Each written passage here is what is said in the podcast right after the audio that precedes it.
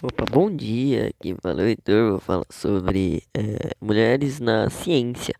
Eh, vou dar uns exemplos aqui sobre mulheres brasileiras que estão, que estão ajudando muito eh, nos seus campos na ciência. Bom, vou começar falando aqui da, da Isabela Rodrigues, que trabalha na área da eletrônica, que é uma jovem que quer criar um robô para explorar o espaço. Isso é muito bom, porque levar um humano ao espaço é um custo muito, muito alto. E isso seria muito, isso seria bom porque humanos eles sofrem muito, os humanos sofrem muito por, por problemas da radiação. E talvez levando robôs esses problemas é, não não conseguir, não haveria é, esses problemas. É, teria de só haver um jeito de fazer a manutenção do robô. E também temos na engenharia biomédica a Jorge Sampaio, a jovem que descobriu como de, diagnosticar endometriose de forma mais barata. Isso é muito bom porque é, pode ajudar muitas pessoas que talvez é, tenham a suspeita de ter endometriose e o tratamento fosse muito caro, talvez a pessoa não conseguisse pagar. E então você consegue identificar de uma maneira muito mais barata e melhor, pois vai ajudar muitas mais pessoas. Agora eu vou falar aqui na física. É a Bárbara Covinel. A jovem que desenvolve instrumentos para o estudo da galáxia. É, isso é muito importante. É, pois gala- a gente pode conhecer muito mais da galáxia onde vive, do nosso lugar no universo. E isso saberia também, tem algumas coisas, saberia, poderíamos explorar algumas coisas da nossa galáxia, coisas do tipo. É, na química, a Lígia Mello, jovem medalhista, medalhista, olimpi- medalhista, olimpi- medalhi, jovem medalhista em Olimpíadas Internacionais de Química.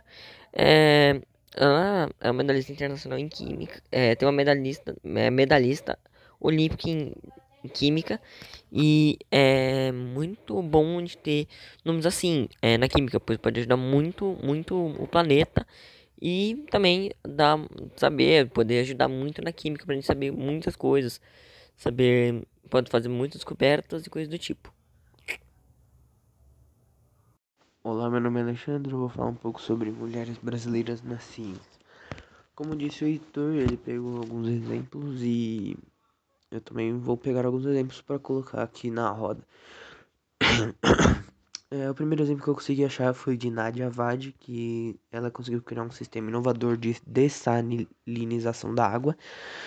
E ela veio do Rio de Janeiro e ela é formada na Engenharia de Materiais pelo Instituto Militar de Engenharia, que é o famoso IME. E em 2017 estampou manchetes ao vencer um concurso mundial organizado pela companhia sueca Sandvik sobre aplicação de grafeno. A base de carbono grafeno, o grafeno é o material mais fino e mais forte já criado, além de ser transparente e um excelente condutor de calor. É, uma das coisas que eu percebi é que eu acho que ela que essa pesquisadora ela pode sofrer várias coisas ruins dentro do lugar do local onde ela trabalha, principalmente pelo motivo de tipo por ela ser negra, que pode ser pode ter muitas pessoas que não pensam e falam coisas sem pensar, mas ela ela, ela, ela é uma verdadeira gênia. Porque ela foi uma das únicas que criou. Muitos podem falar que ela não é nada, mas ela conseguiu criar uma coisa que os outros não conseguiram criar. É, e a segunda que eu consegui encontrar foi uma, uma, uma mulher chamada Johanna Dobereiner. Ela nasceu em 1924 na antiga Tchecoslováquia. Ela, se- ela graduou-se no, no curso de agronomia na Universidade de Munique aos 26 anos, por influência do pai, que era químico. Após o fim da Segunda Guerra Mundial, ela casou com um cara e veio para o Brasil, onde ela se naturalizou em 1956. Pouco depois de ela chegar, ela foi contratada para trabalhar no Laboratório de Microbiologia de Solos do Serviço Nacional de Pesquisas Agronômicas do Ministério da Agricultura, o SNPA, o qual posteriormente se tornaria o Embrapa, Empresa Brasileira de Pesquisa Agropecuária, uma das pesquisadoras perfiladas no livro Pioneiras na Ciência no Brasil de 2006 constatou na década de 70 a ocorrência de uma associação entre bactérias do gênero Spirillum e gramíneas em solos tropicais. A descoberta de que o microorganismo fixava o nitrogênio na planta e por isso dispensava a necessidade de adubos químicos foi decisiva para aumentar o potencial agrícola do país naquele tempo. Ou seja, outra mulher muito gênia na ciência. Eu, eu acredito que um dos problemas que ela mais sofria, ela, pelo menos pelo fato da xenofobia dela ter vindo de outro país, mas ela se naturalizou aqui e é isso que importa. Muitas, é aquilo lá que eu falei, muitas coisas que eu, alguns do próprio, do próprio país, Brasil, não conseguiu fazer, ela chegou e fez. E ela participou também de um dos, dos principais pontos históricos do mundo. A terceira mulher que eu consegui achar foi uma mulher chamada Nice da Silveira. Ela é, é uma médica psiquiatra, teve seu trabalho pioneiro de pesquisa sobre o tratamento de doença mental através de arte terapia, terapia arte terapia, reconhecida internacionalmente. As, as imagens que ela produziu, artísticas, dos internos foram reunidas no Museu de Imagens do Inconsciente, fundado por ela mesma em 1952.